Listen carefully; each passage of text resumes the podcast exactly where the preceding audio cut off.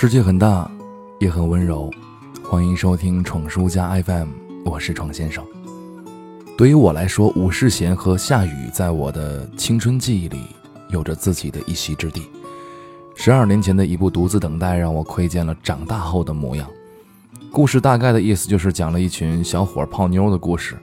灯红酒绿、声色犬马当中，是一个个鲜活的面庞。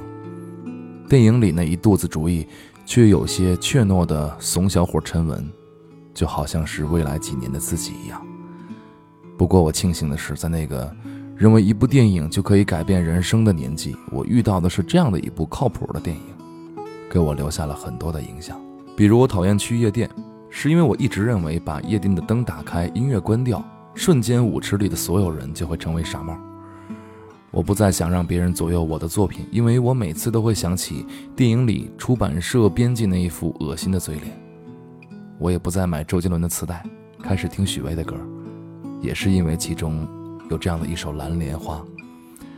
诚然，这是一部直男癌电影，一路走来，我也不过是一个稍微强一点的屌丝而已，甚至连“稍微强点”这四个字都可以去掉。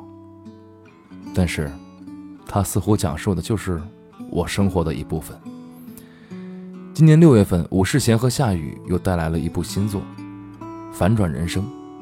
很惊讶，他的评分特别低，有人批评他直男癌，有人批评他三俗下作，有人批评他创意老套。而在我看来，这诚然是一部值得一看的好电影。故事讲述的是土地婆帮助屌丝马奋斗实现十九个愿望的故事。是的。看更盖很老套，而且我也不想多说什么，因为我不想剧透。但这确实是一部让我捧腹大笑，又有那么一点深思的电影。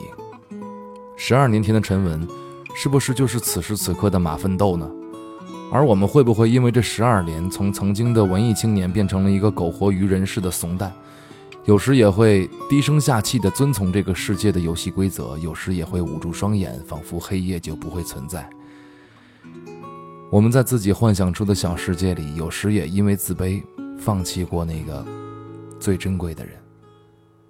我曾经听过很多人给我留言说：“那个女孩真好啊，我配不上她，我选择离开，我祝她幸福。”我相信电影里马奋斗，他也是这么想的，也有如此混蛋的思路。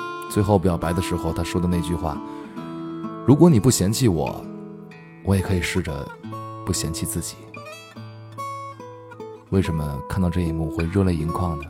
并不是因为早就知道的结局，而是这种浪子回头本来就足够让人感动了。是经历风雨，在还来得及的时候，终于鼓起勇气抓紧属于自己的幸福。这样的画面也会让我们这些局外人流出幸福的泪水。三十几年来，他积累的十九个愿望，即使全部实现。也不会让自己的生活变得真的开心。这种设定或许放在我们身上也都适用，因为我们似乎就从来没有过什么靠谱的愿望，也从来都不会去靠谱的过自己的日子。有时候呢，我会在闯叔家大本营里面吹牛逼，说我们肯定有一天会如何如何，肯定能瞬间就十万加，一夜成名。这已经是成为这个时代的通病，我也不能免俗。网络太伟大了。网络也太可怕了。我曾经也像很多自媒体同行一样，梦想着一夜暴富。或许我这个幼稚的成人也会像从前一样，因为一部电影而改变。生活不可能一夜之间就能变得更好。直到你真正摆正自己的位置，摆正自己的心态，你就会发现生活其实一直都还不错。年轻人，请你别再自以为是。如果那个女孩不嫌弃你，你也不要再嫌弃自己。上班族也别想着一夜暴富，也别抱怨什么生活，因为你会发现，可能自己除了抱怨什么都不会。情侣和夫妻们，当你总在抱怨另一半这样那样的时候，你是否也改掉自己那些让人无法忍受的毛病呢？生活不会一夜之间就能变好，也许它也从来没有坏到哪儿去。如果你有兴趣看看这部电影。别忘了那些彩蛋出来的时候，要像我一样尖叫哦！也请你试着别再抱怨生活，更不要再去抱怨自己。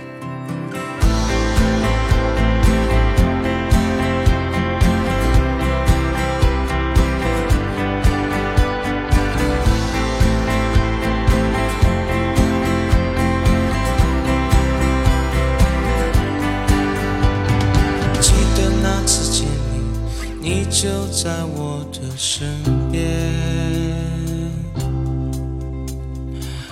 蓝色的帽檐遮不住你的容颜。